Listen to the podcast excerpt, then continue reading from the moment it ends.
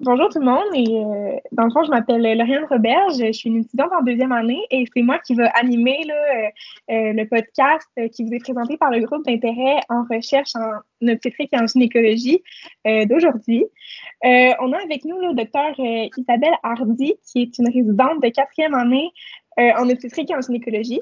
Donc, bonjour docteur Hardy. Bonjour.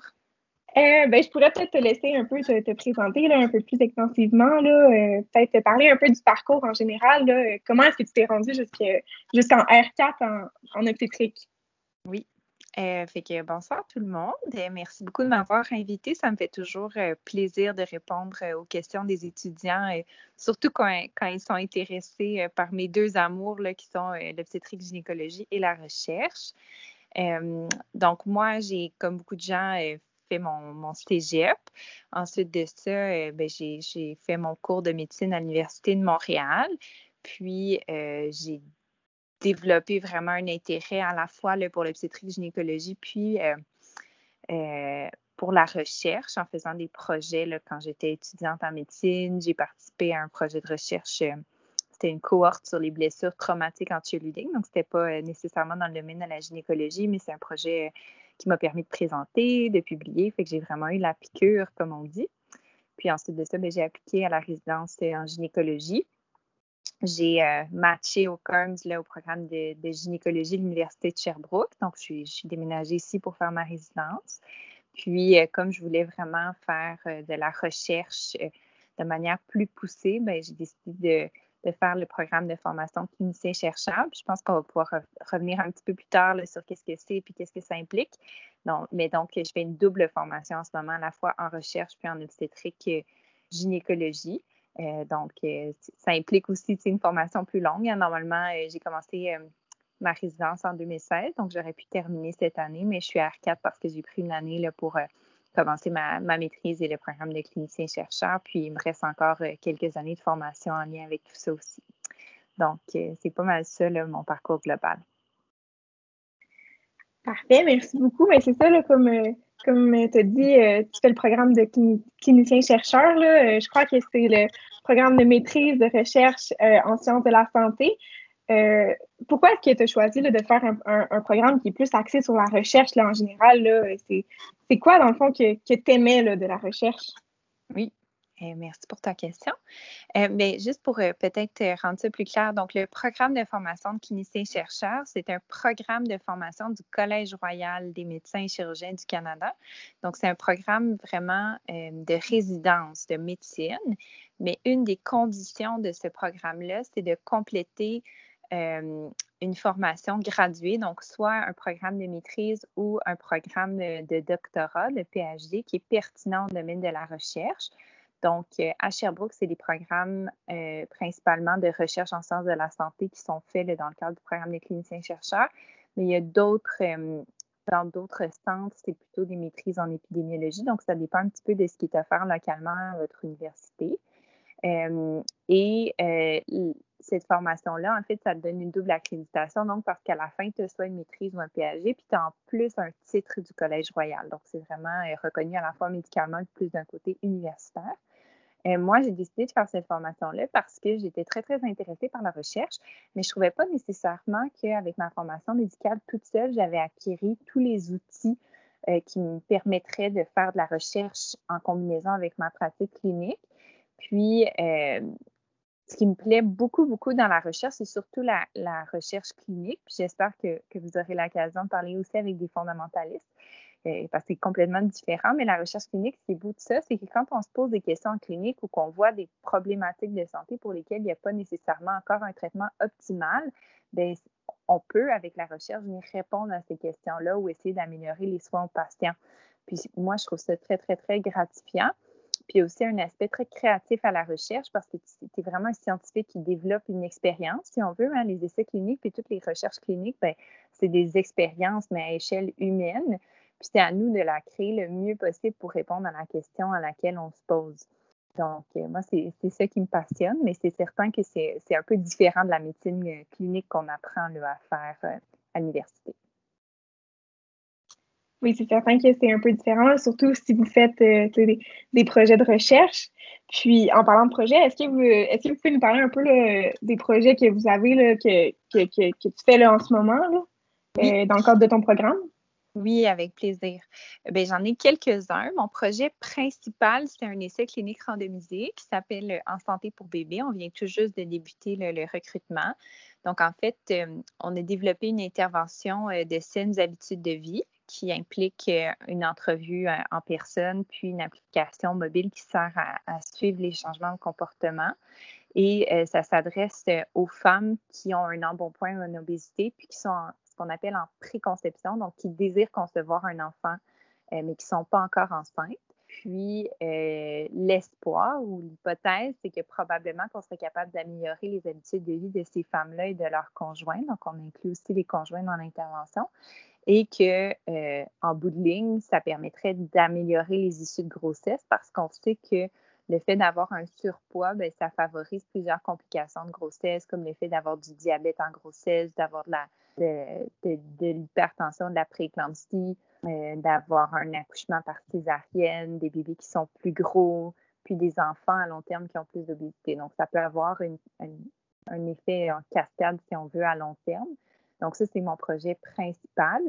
Euh, puis, euh, j'ai aussi la, chance de participer à d'autres projets. Donc, entre autres, je vais faire une analyse de données euh, de la cohorte 3D, qui est une grande cohorte d'observation de femmes enceintes et de leurs enfants qui a eu lieu au Québec. C'est probablement ça qui finalement va être mon projet de maîtrise parce que mon, essai clinique a pris du retard avec le COVID. Hein. Comme beaucoup de gens, nos projets sont, un petit peu perturbés par la pandémie oui, c'est certain. oui, en recherche aussi, là, hein, c'est pas toujours mm-hmm. tard, donc ça a été en pause un certain temps. Puis, euh, je fais une, revue systématique aussi avec une autre étudiante. On a un projet avec des souris sur l'utilisation des corticostéroïdes. Donc, j'en ai tout plein des projets. Euh, bon, il ne faut pas juste les commencer, il faut les terminer, là, mais euh, ce n'est pas les opportunités là, qui manquent, je vous dirais. Oui, c'est ça, que, ben, comme je vois, tu as vraiment beaucoup de projets qui sont euh, en route. Mais est-ce que tu fais ça en parallèle de ton programme de résidence ou tu prends vraiment une pause de ce programme-là pour faire ces projets-là? Oui, c'est que c'est une excellente question. Un petit peu des deux. Euh, quand on fait le programme de clinicien-chercheur, il faut qu'on fasse deux ans à temps plein de formation en recherche. Puis pendant ces deux ans-là, on a le droit à un maximum de 20% d'activité clinique. Donc, selon les programmes, la manière dont ça s'articule, c'est que soit, soit, mettons, on fait une journée par semaine de clinique, fait qu'une journée sur cinq de semaine, ça fait un 20% euh, soit on fait surtout des gardes. Fait que moi, dans mon programme, je ne fais pas de journée de clinique, mais je fais des gardes comme les autres résidents pendant mes périodes de recherche. Donc, ça garde un pied dans, dans, la clinique. Puis je pense que c'est plutôt positif au long terme parce qu'il ne faut pas en perdre trop.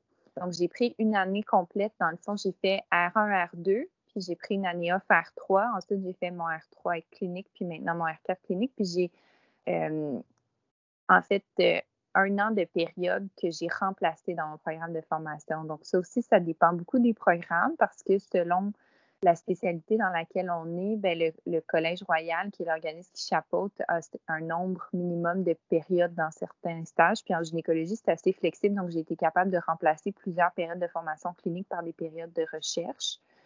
Euh, donc, oui, j'ai du temps dédié. Par contre, ce que je vous dirais, c'est qu'il faut aussi s'attendre à ce qu'un projet de recherche que tu as commencé, tant qu'il n'est pas fini, il y a du travail à faire. Puis, si on veut qu'il progresse, ben il faut qu'on travaille un petit peu tout le temps dessus régulièrement. Donc, c'est certain que ça me fait une charge de travail supplémentaire en plus de ma clinique.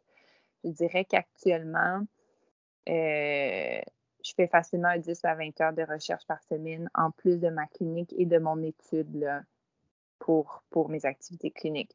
Donc, c'est certain que c'est une formation qui est très exigeante euh, et qu'il faut quand même que la résidence te passe bien du côté clinique avant d'envisager de faire un programme comme ça parce qu'on s'ajoute une charge de travail. Euh, mais ça, de toute façon, le, directeur du programme de clinicien chercheur va en discuter avec vous si vous êtes, euh, si vous êtes intéressé. Mm. Donc, si je peux, comme, je peux comprendre, il y a une certaine malléabilité là, dans euh, quand est-ce qu'on peut faire nos années de clinique et de recherche. Oui, exactement. Puis, tu sais, je te dirais que c'est un programme que pour la plupart des spécialités médicales du tronc commun de médecine qui est généralement fait en fin de formation parce que eux, ils font un deuxième CARMS, hein, ils matchent en, tu rentres en médecine interne, puis après ça, tu décides est-ce que je vais en cardio, en hémato, dans toutes ces choses-là. Fait que souvent, ils vont le faire plus quand ils vont être dans leur formation sur spécialisée. Euh, puis en chirurgie, c'est un petit peu différent, mais habituellement, on ne commence pas ça à R1 ou R2, là, ou plus rarement. OK, mais c'est vraiment très intéressant. Puis comme vos, projets de recherche, là, je pense que tu en as plusieurs, puis ils sont vraiment intéressants. J'imagine qu'ils pourraient avoir des, gros impacts quand même, ces projets-là, sur la population, là, quand ils vont quand ils vont quand ils vont être menés à terme, dans le fond. Oui, oui, ben c'est ce qu'on espère. C'est ça que moi, mon, essai clinique, c'est comme mon petit bébé. C'est beaucoup d'heures de, de, travail. C'est qu'on va de vie. en recherche, on commence par faire un gros essai clinique avec des milliers de personnes. moi, mon but, c'est de recruter 68 couples, donc c'est pas beaucoup. Mais si on a des effets positifs, ben là, après, ça donne, euh, si tu veux, une preuve que ton intervention peut être efficace. Puis c'est ça qui peut permettre de justifier de faire des plus gros essais cliniques avec assez de gens pour être capable de mesurer si il y a une vraie euh, différence sur euh, le taux de césarienne ou toutes les issues cliniques associées avec l'obésité. Parce que pour l'instant, on va juste mesurer si mon intervention permet vraiment de changer les habitudes de vie. On ne pourra pas vraiment mesurer avec aussi peu de patients s'il y a un impact sur, euh, sur les issues en grossesse. Mais oui, ben, j'y crois, sinon, sinon on ne ferait pas tout ça. Mais en recherche, il ne faut pas oublier non plus que le but, c'est de poser la question, puis il faut accepter la réponse, qu'elle soit positive ou négative que l'exercice en, vaut la peine. Mm. Oui, c'est certain. Puis comme, comme tu disais, c'est souvent à long terme la recherche, donc il faut s'attendre à, attendre avant d'avoir euh, des réponses sûres. oui. Euh, sinon, là, d'un autre côté, un peu plus général par rapport à la recherche, est-ce que vous avez un, conseil à donner à un étudiant qui, aimerait ça débuter en recherche ou peut-être euh, arrêter son prédoc pour faire une maîtrise en recherche? Est-ce que vous avez un conseil à donner? Ben, j'en ai quelques-uns. D'abord, je pense qu'il n'y a pas une seule façon de faire. Donc, si on n'a pas, euh, il n'y a pas énormément de gens qui font ces programmes-là, même le MDMSC, MDPHD, ce pas des programmes où il y a des vingtaines, des trentaines d'étudiants. Là, il y en a quelques-uns. donc, on a tous un parcours un peu différent, puis il n'y a pas une seule façon de bien faire les choses. Donc, euh, donc, c'est pas parce que vous ne faites pas comme le voisin que ça ne va pas bien vos affaires, inquiétez-vous pas.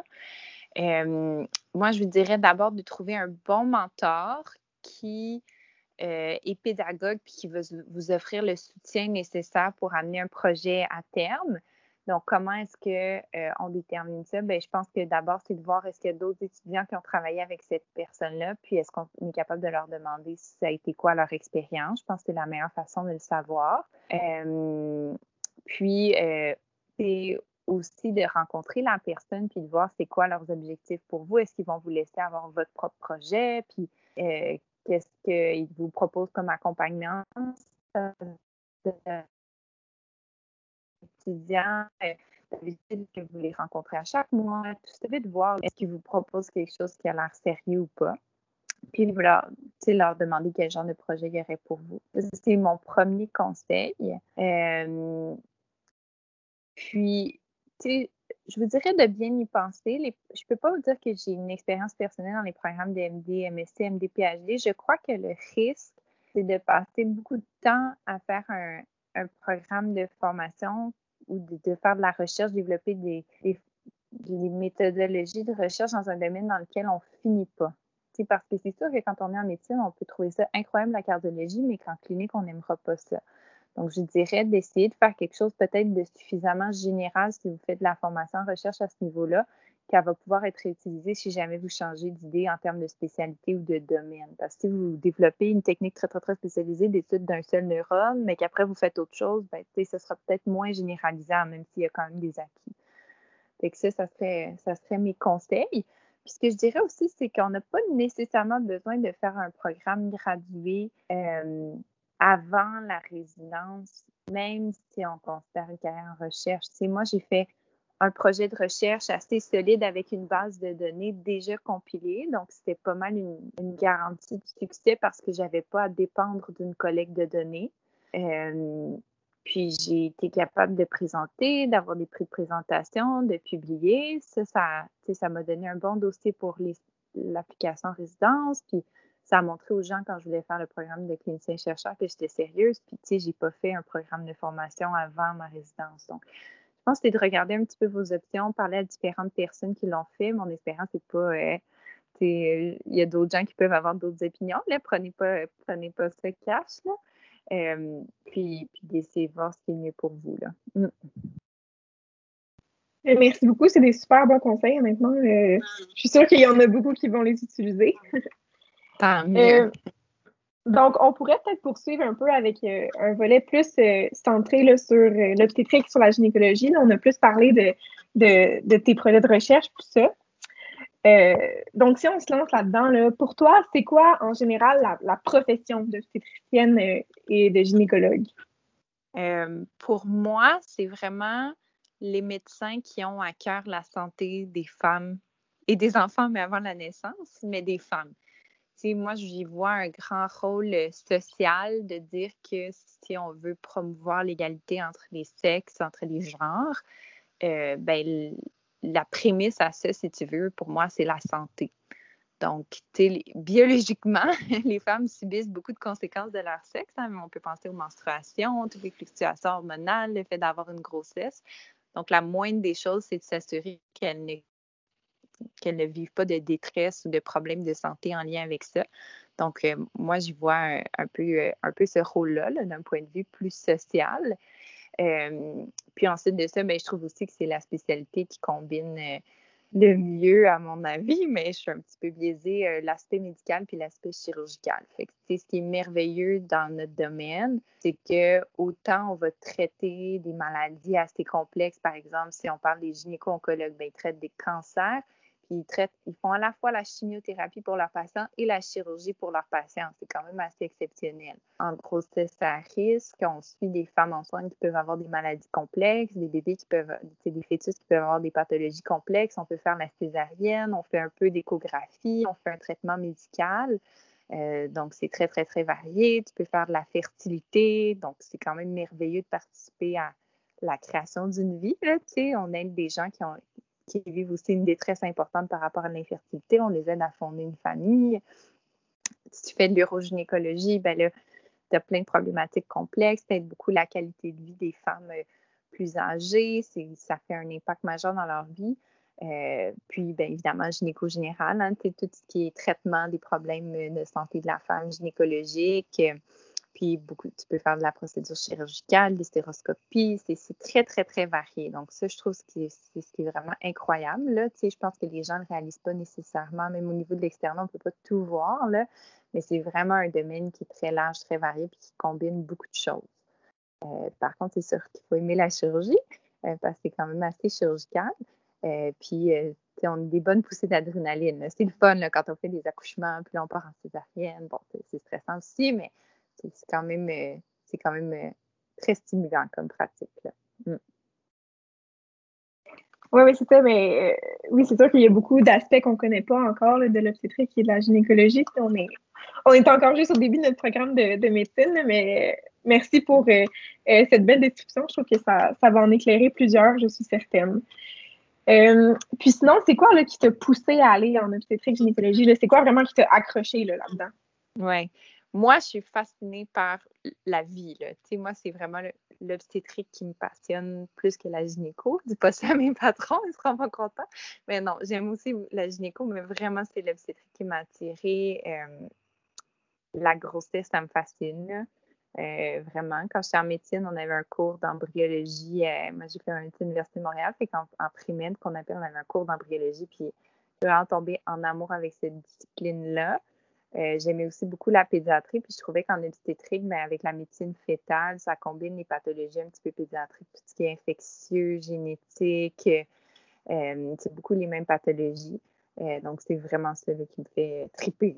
J'adore ça. Puis, je suis rentrée un petit peu en. Moi, je suis rentrée en gynéco avec l'idée de vouloir faire ça. mais j'aimais aussi l'aspect plus général de la pratique. D'accord. Puis euh, sinon, euh, par rapport à la, résidence, euh, est-ce que tu aurais une, petite description générale de c'est quoi le programme de résidence obstétrique? Oui. bien, évidemment, ça varie selon où est-ce qu'on le fait. C'est un petit peu différent, mais le programme de résidence d'obstétrique gynécologie, c'est un programme qui fait partie des, fondements chirurgicaux.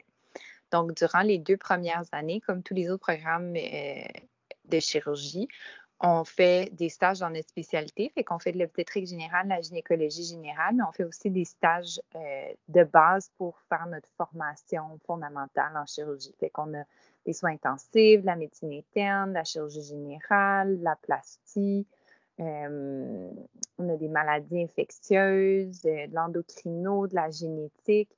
Donc, on fait toutes sortes de stages qui sont un petit peu connexes pour pour faire une culture médicale. Il faut que tu sois de base un bon chirurgien généraliste, si tu veux, puis après ça, tu rajoutes tes, compétences spécifiques euh, à ta spécialité. Euh, puis, euh, on a un examen à la fin de la première année de résidence, qui est l'examen des, fondements chirurgicaux qu'on doit réussir dans le cadre de notre résidence. Les années R2, R3, deuxième, troisième année, c'est des années de formation, vraiment l'espèce de tronc commun gynécologie obstétrique. Fait que on fait de l'obstétrique, on fait de la chirurgie gynécologique, on fait euh, des cliniques de gynécologie générale, euh, de la colposcopie, qui est quand on regarde le col parce qu'il y a des pap anormaux, peut-être, si ça, vous dit quelque chose. Euh, donc, c'est les années où on fait vraiment notre grosse formation de base de tout ce qui est commun en obstétrique gynécologie.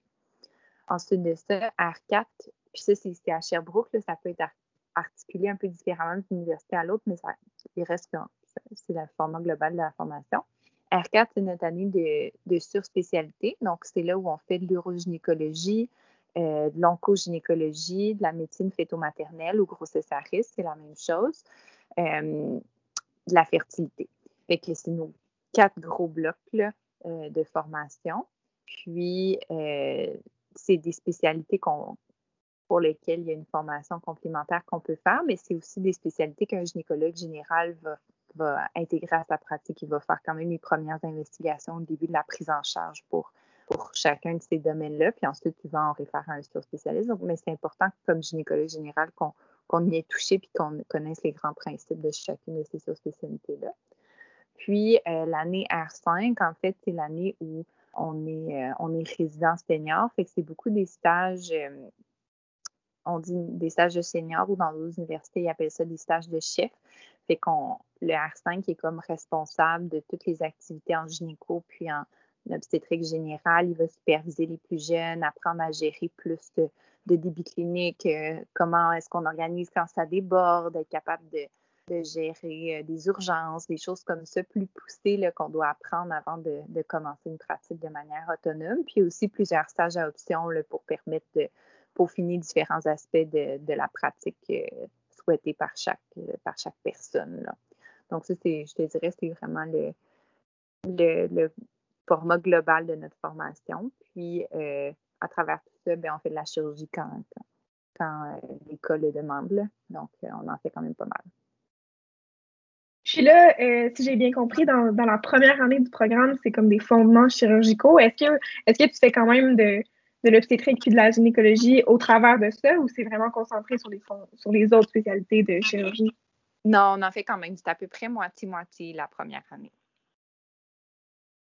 OK, c'est ça. C'est vraiment intéressant. C'est quand même euh, bien structuré comme programme. Puis chaque année euh, semble différente. Donc, c'est vraiment intéressant.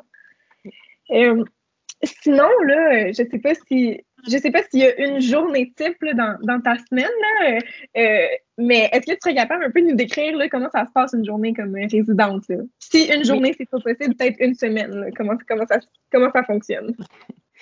Euh, oui, mais c'est sûr que euh, le contenu de nos journées varie beaucoup selon le stage dans lequel on est, là, parce qu'avec la description de programme, tu as sûrement vu qu'on ne fait pas souvent le même stage, là, fait que ça, ça change beaucoup, mais en fait, on exactement. on commence tous les jours à 7 heures le matin à Sherbrooke. Euh, on fait un transfert des patients, puis on discute un peu des patients qui sont à l'étage. Puis ensuite, on fait ce qu'on appelle la tournée. Ça, c'est quand on voit tous les patients qui sont hospitalisés euh, euh, dans notre service. puis ensuite de ça, bien, souvent, ça, on le fait ça entre 7 heures puis 8 heures, 8 heures et demie. Puis ensuite de ça, bien, on va à nos activités cliniques. Donc, si on est en clinique, on va en clinique. Si on est en chirurgie, on va en salle d'opération. Si on est en maternité, on va en, en césarienne où on va voir les patients qui sont en travail, tout ça. Euh, Puis ensuite, on finit nos journées à 5 heures.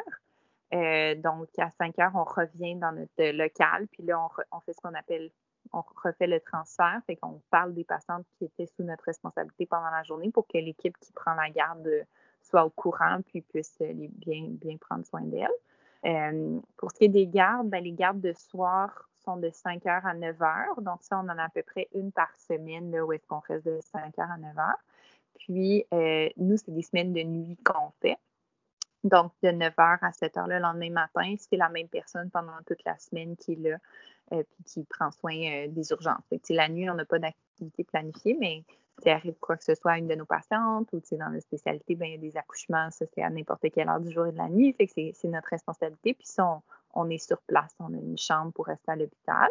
puis la fin de semaine, en fait, on fait une fin de semaine par mois soit de jour, c'est de, ben, de 8 h à 8 h, en fait, de jour ou de nuit. Et puis, on est chanceux à Sherbrooke, on a une pré-garde. Euh, euh, le vendredi, si on rentre de nuit, ben, on n'est pas là pendant la journée. Puis, on a un lendemain de garde. Euh, donc, si on fait la fin de semaine de jour, on a le lundi de congé. Donc, on a toujours un peu, on travaille jamais deux jours en ligne. On a toujours une journée off. Puis, ça permet de faire notre épicerie puis de faire nos petits trucs de base. Euh, fait que ça, c'est bien apprécié. Fait que c'est vraiment ça la, structure de nos journées, si tu veux.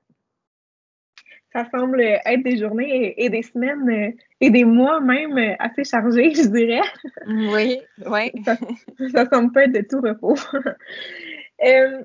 pour continuer, on entend souvent là, les, euh, avec des rumeurs, ça, que l'obstétrique et la gynécologie, c'est une spécialité qui est vraiment super stressante.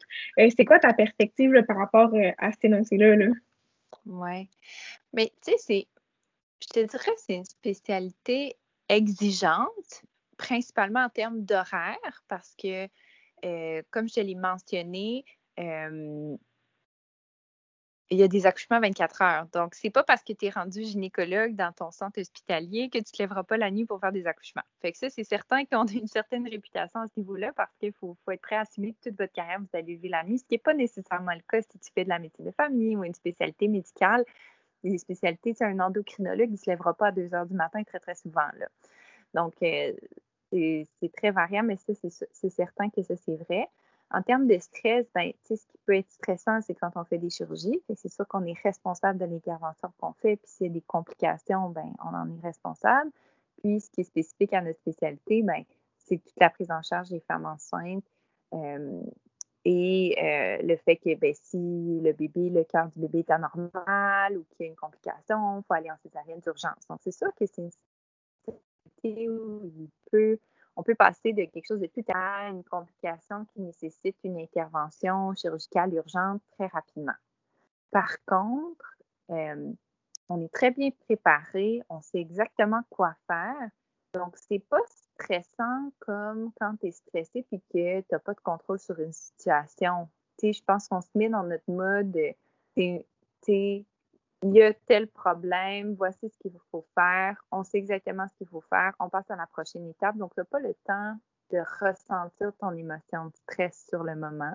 Euh, puis, on apprend aussi, je te dirais, à se détacher un petit peu dans le sens où, à partir du moment où tu as fait tout ce qu'il fallait pour le patient, jusqu'à un certain point, même s'il y a des complications, ben, tu es capable de te détacher puis de savoir que ce n'était pas. Euh, c'était pas de ta faute. Bon, là, je dis ça, ça l'air facile, c'est pas toujours si évident que ça, puis on a des émotions, on est humain, mais on apprend à faire, la part des choses, puis à, se détacher d'une certaine façon. Mais c'est certain que c'est à chacun, après, de déterminer en faisant ses stages s'il est capable de vivre avec euh, ce niveau de responsabilité-là. Parce que c'est sûr que c'est une spécialité où on a un haut niveau de responsabilité à cause des chirurgies puis de l'obstétrique, certainement. Mais j'imagine qu'avec euh, l'expérience, justement, il y a une certaine confiance qui se bâtit, puis ça devient un peu plus facile de. Oui, c'est certain. Puis, tu sais, je pense que ce qui, est souvent rapporté par, mes collègues là, qui ont terminé, c'est que c'est certain, le début de pratique, quand c'est les premières fois où c'est toi qui es gynécologue tout seul, ben, tu es plus stressé parce que ça n'a jamais été toi la dernière personne dans la ligne de décision. Puis, puis c'est plus difficile quand tu as des cas qui vont moins bien, mais avec le temps, les gens habituellement s'adaptent et sont capables euh, de prendre ça de manière plus sereine, à pas, sauf exception ou cas très, très difficile. Mais justement, on parle de, cas difficiles ou euh, est-ce que est-ce que tu as un cas qui te vient en tête qui t'a spécialement marqué dans ta pratique au courant de ta résidence dont tu voudrais nous parler un peu? Oui. Euh, ben, tu sais, je te dirais, le cas qui m'a le plus marqué, c'était pas en gynéco, là. Quand j'étais résidente 1 de garde de médecine interne de nuit, tu as beaucoup, beaucoup de patients qui sont sous ta responsabilité. Puis tu les connais pas parce qu'ils font pas de transfert, parce qu'il y a trop de patients. Euh, puis j'ai été appelée là, pour, euh, pour une patiente qui convulsait, soi-disant. Finalement, je suis arrivée, la patiente, elle était en choc. Euh, elle avait des pressions là, de manière drastique. j'ai appelé à l'aide les résidents des soins intensifs. On a fait une formule sanguine, puis l'hémoglobine était à 40 ou 50, je ne me rappelle plus. On était comme, oh mon Dieu, l'infirmière a piqué dans le soluté, non, non, Puis là, ils ont fait un gaz artériel, qui est très, très fiable. C'était aussi à 40. Fait que la patiente avait fait un choc hémorragique sans qu'il y ait de saignement visible. Elle saignait, en fait, dans son rétropéritoine. Euh, puis moi, j'étais toute seule de nuit, puis c'était ma, première année de résidence. Ça, ça m'avait beaucoup marqué parce que, justement, je pense que ce qui est le plus stressant, c'est quand on sent qu'on n'a pas nécessairement le contrôle sur la, situation, qu'on est un petit peu dépassé. Euh, mais c'est certain que les cas difficiles, on en a régulièrement d'un point de vue plus émotionnel. Tu sais, quand les femmes, par exemple, ça arrive de perdre un bébé en fin de grossesse, il arrive le bébé est décédé dans leur ventre, on appelle ça une mort in utero, ben, c'est beaucoup de... C'est émotivement, c'est lourd. Par contre, je te dirais, on apprend à faire la part des choses puis à pas trop s'impliquer émotivement dans les cas. Je pense qu'on développe la capacité d'accompagner bien les gens sans nous-mêmes s'impliquer émotivement. Je pense que c'est quelque chose qu'il faut apprendre à faire. Puis ça, c'est dans mon domaine, mais c'est dans tous les domaines. Tu ne peux pas pleurer à chaque fois que tu annonces un cancer à quelqu'un. Il faut que tu apprennes à te détacher. Fait qu'avec le temps, on devient, on devient bien meilleur à ça, mais c'est certain qu'il y a des cas qui ne sont pas faciles ou qui nous touchent le plus. Non, très certainement, la capacité justement de détacher un peu, ça doit être important, surtout quand on a une spécialité où est-ce que c'est il y a beaucoup de choses qui sont incertaines, puis il y a des choses qui peuvent euh, mal aller. Euh, est-ce que est-ce que tu as des trucs pour euh, peut-être un peu forger le caractère ou ça ou comme tu disais, ça va vraiment avec le temps, puis c'est l'expérience qui va, qui va faire ça? Oui. Mais tu sais, je pense vraiment que ça vient avec le temps, puis ça dépend un peu de la personnalité de chacun. Moi, ce que je me dis, c'est que mon rôle, c'est pas de pleurer avec ou à la place de la patiente. Mon rôle, c'est d'être assez forte pour qu'ils sentent que je les appuie, puis que je suis capable de les réconforter, puis de les faire passer à travers cette épreuve-là. Donc là où je suis le plus utile, c'est si je suis capable de les épauler, d'avoir de l'empathie, de les écouter, puis de les aider à, passer à travers ce moment-là. C'est beaucoup plus utile que si moi je m'effondre ou que, ou que je suis triste pour eux. Puis d'être capable de les épauler, bien souvent, mettons, quand il y a une mort in c'est d'aider la patiente, parce qu'il faut quand même qu'elle accouche à passer à travers l'accouchement, à préparer euh, euh, l'enterrement pour le bébé, euh, faire tous les tests qui sont nécessaires pour essayer de déterminer qu'est-ce qui s'est passé, puis être capable de préparer une prochaine grossesse au besoin. Donc, ça, c'est toutes des choses qu'on peut faire qui sont utiles, qui aident la patiente. de se concentrer peut-être sur ce qu'on est capable de faire plutôt que sur ce qu'on ressent, si tu veux. Oui, je pense que ça va vraiment être une phrase euh, à retenir. C'est vraiment très, très intéressant. Merci beaucoup. vraiment. Euh, sinon, peut-être euh, on peut y aller sur un ton un peu plus joyeux. Là. Euh, c'est quoi que tu dirais qui te fascine le plus dans, ta pratique en ce moment? Ce qui me fascine le plus. Bien, moi, depuis que je fais de la recherche, c'est sûr que je trouve ça toujours vraiment intéressant de voir des cas en clinique, puis de me poser des questions sur comment est-ce qu'on pourrait s'améliorer, qu'est-ce qu'on peut faire de plus. Fait que ça, c'est quelque chose qui me fascine. Mais c'est certain que généralement, moi, je suis vraiment passionnée par la médecine fœto-maternelle. Fait que en ce moment, je suis en stage à Toronto. Euh, euh, en médecine fœto-maternelle, puis je vois des cas vraiment intéressants, là, des femmes qui ont une anémie falciforme en grossesse, toutes les complications médicales euh, que tu peux avoir en grossesse, j'adore ça. Je trouve ça vraiment intéressant de, d'apprendre tous les impacts en grossesse, d'être capable de l'expliquer aux patients, de prévoir ton plan pour euh, le prendre en charge. j'adore ça. Euh, puis, euh, malgré tout, de base, je reste émerveillée par les accouchements ordinaires de tous les jours. Ça reste des moments exceptionnels en soi. Fait que même si à un moment donné, on en a fait beaucoup, je pense que ça reste toujours des moments magiques. Puis on est très, très privilégié dans mon domaine de, pouvoir assister à ça, puis d'accompagner les femmes, puis, puis les familles à travers cette étape-là. Oui, c'est certain. Puis c'est un moment, euh, c'est un moment spécial quand même, la naissance. Donc euh, oui, c'est sûr ça doit être un moment privilégié. Mm. Euh, sinon, d'un autre côté, est-ce qu'il y a quelque chose qui te déplaît un peu plus là, de la pratique d'obstétricienne et de gynécologue? ben, je pense qu'il faut vraiment, faut vraiment considérer l'horaire. Donc, on commence tôt, on finit tard, on travaille fort, on travaille la nuit. Fait que c'est sûr que ça, au début, on trouve que ça, ça fait rien, mais à un moment donné, ben, c'est quand même un, rythme de vie qui est, un peu effréné. Fait que ça, c'est certain que c'est moins plaisant. Je pense que dans toutes, euh, toutes les spécialités médicales confondues, c'est sûr que la charge de travail euh, de paperasse, si on veut, est toujours un petit peu déplaisante. Je pense pas qu'il y grand monde qui aime ça faire ça. Euh, mais c'est vraiment les seuls aspects, là, je dirais, qui me, qui me déplaisent là, en soi. Là. Mais c'est un gros pensée du bien, l'horaire et, tout ça à long terme pour les gens que ça intéresse. C'est quelque chose qui reste vrai 15 euh, ans après le début, 20 ans, 25 ans, peu importe ça fait combien de temps que tu pratiques, à moins de plus du tout faire d'accouchement ou de garde. C'est toujours une spécialité très, très exigeante. Puis nos gardes sont exigeantes au niveau physique parce que c'est une césarienne d'urgence, ben c'est nous qui poussons le lit. C'est pas. Euh, c'est pas euh, des gardes à faire de la paperasse toute la nuit. on est debout, on est réveillé, on marche. Euh, donc, euh, c'est pas, pas nécessairement facile à long terme. Là. Ben, c'est ça, justement, je me demandais, est-ce que tu parles de l'horreur qui est très, très, très chargée en résidence, mais est-ce qu'il y a un certain allègement de l'horreur quand on, passe au stade de patron ou, tu semblais dire un peu que ça, ça restait aussi chargé? Là? Ben, on me dit que oui, quand je ne l'ai pas vécu.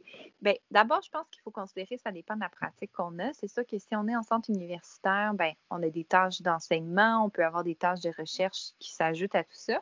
Mais le gynécologue moyen dans un centre non académique, oui, clairement, il y a un allègement parce que euh, les stages de résidence dans des gros centres universitaires, on a plus de patients à tourner qu'habituellement dans des centres autres. Euh, quand tu es, un patron dans un centre universitaire, tu tournes tes patients, c'est tout. Tu en as peut-être deux, trois. Tu peux te permettre d'arriver plus tard pour faire ta clinique ou ta clinique peut commencer plus tard. Donc, c'est certain que tu ne commences pas à 7 heures tous les matins quand tu es patron.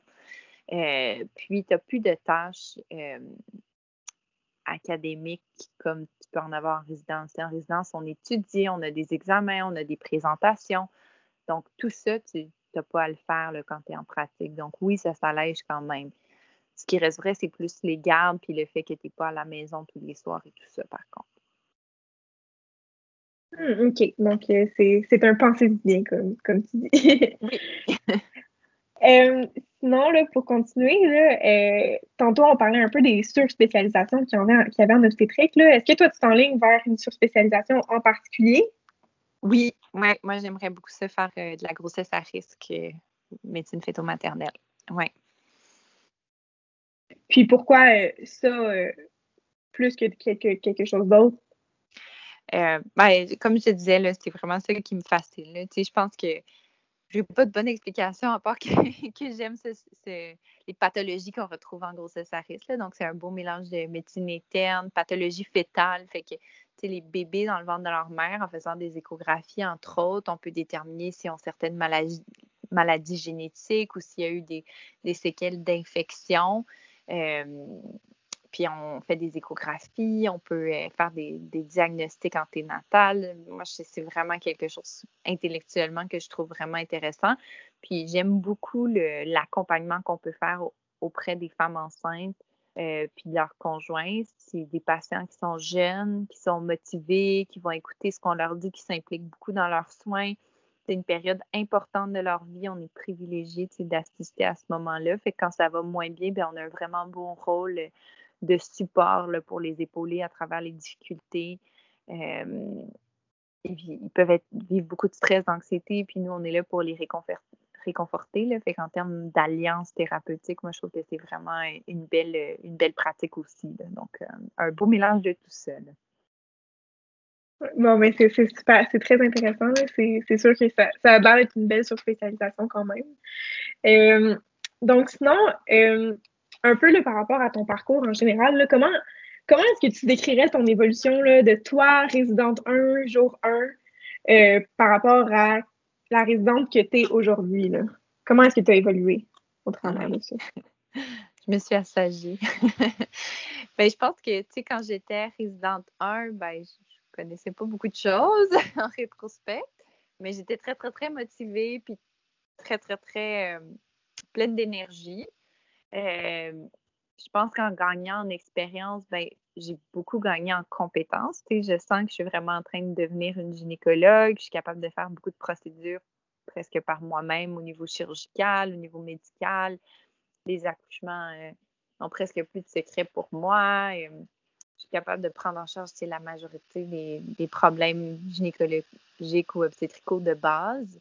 Euh, puis, j'ai aussi appris à reconnaître c'est quoi mes limites. Il y a des choses que, je ne saurais jamais comment faire en, en, se spécialisant. Forcément, on oublie certaines de nos connaissances plus, plus générales. On perd de la médecine interne, on perd de la chirurgie générale, puis c'est normal. Puis on réalise aussi que la quantité de connaissances médicales et scientifiques est, presque infinie. donc, euh, donc, il y a des choses qu'on ne saura jamais, puis on va continuer à apprendre tout au long de notre vie. Fait que, dans ce sens-là, je me suis assagie dans le sens que je suis plus consciente de mes, de mes limites, mais j'en sais beaucoup plus que j'en savais, mais je sais qu'il m'en reste beaucoup encore à, apprendre.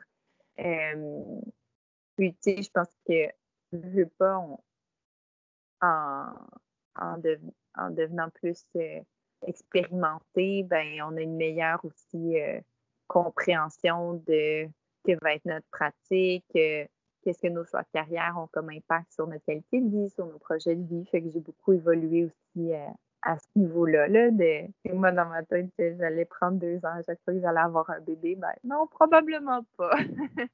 euh, c'est pas nécessairement des choses qu'on peut faire quand on est médecin en pratique. Donc, euh, c'est une évolution professionnelle, mais je pense que c'est aussi des étapes charnières de notre vie. Pour beaucoup d'entre nous, on est en, résidence quand on est dans la vingtaine, puis on, on vieillit aussi beaucoup du point de vue euh, personnel. Oui, ça c'est certain. C'est sûr. Mais on va, on va probablement tous le vivre un jour, là, de, notre évolution euh, en tant que résident. Donc, c'est sûr qu'on va tous faire ce processus-là. Oui, puis tu sais, c'est pas pour vous décourager. Là. Moi, je suis supposée me marier si le COVID me le permet. Je veux des enfants. Tu sais, on peut tout faire ça, mais il faut avoir des attentes raisonnables. oui, non, ça c'est certain. Puis tu sais, nos attentes qui vont sûrement changer euh, en fonction de ce qu'on apprend par rapport à notre, à notre pratique. C'est sûr qu'on ne sait pas tout en rentrant en résidence. Donc, non. Euh, puis pour conclure, euh, la, Ma, dernière question, en France, ça serait euh, quel conseil est-ce que tu aurais à donner pour les futurs obstétriciens et obstétriciennes euh, de ce monde-là? oui. Euh, ben, je vous dirais, découragez-vous pas. C'est beaucoup de travail, mais ça en vaut la peine. C'est une merveilleuse spécialité. puis, malgré euh, toutes les heures de travail puis les moments plus difficiles, moi, je, changerais mon choix pour rien. Euh, puis je vous dirais aussi de ne pas vous décourager si jamais par malheur dans quelques années vous appliquez euh, en gynécologie puis que finalement ça ne fonctionne pas. Moi, il y avait plusieurs personnes qui ont appliqué avec moi de, de mon année de médecine qui ont été en médecine familiale puis ont tous été capables de faire de l'obstétrique dans leur pratique puis sont tous comblés dans leur pratique actuelle qui ont fini leur résidence font beaucoup plus de sous que moi. Euh, fait que je pense qu'il y a plusieurs chemins vers le bonheur. Puis si on veut faire de l'obstétrique, ben c'est pas l'aspect en obstétrique c'est la seule façon de se rendre. Euh, puis je vous laisserai avec les sages paroles de Dr Bertrand qui disait si vous aimez quoi que ce soit d'autre, faites ça. Parce que c'est quand même euh, un pensée-y en termes d'horaire puis de rythme de vie. Donc, je pense qu'il faut peser notre décision. Mais, mais si c'est vraiment ça qui qui vous, qui vous passionne, ben, allez-y, donnez votre meilleur, puis vous ne le regretterez pas. C'est des sages paroles de Dr Bertrand, ça va être à retenir. Euh, donc, Donc, c'est ça qui conclut notre, notre petite euh, interview. Merci beaucoup, docteur euh, Hardy, pour, vous répondre, pour les réponses super intéressantes. C'était vraiment très apprécié, ta, ta, belle participation. Donc, merci beaucoup. Ça fait plaisir. Merci à toi de m'avoir invité, Lauriane. Ah, ben pas de problème. Puis merci aussi à tous ceux qui ont écouté le podcast. On espère que, que vous avez apprécié. Donc, merci beaucoup.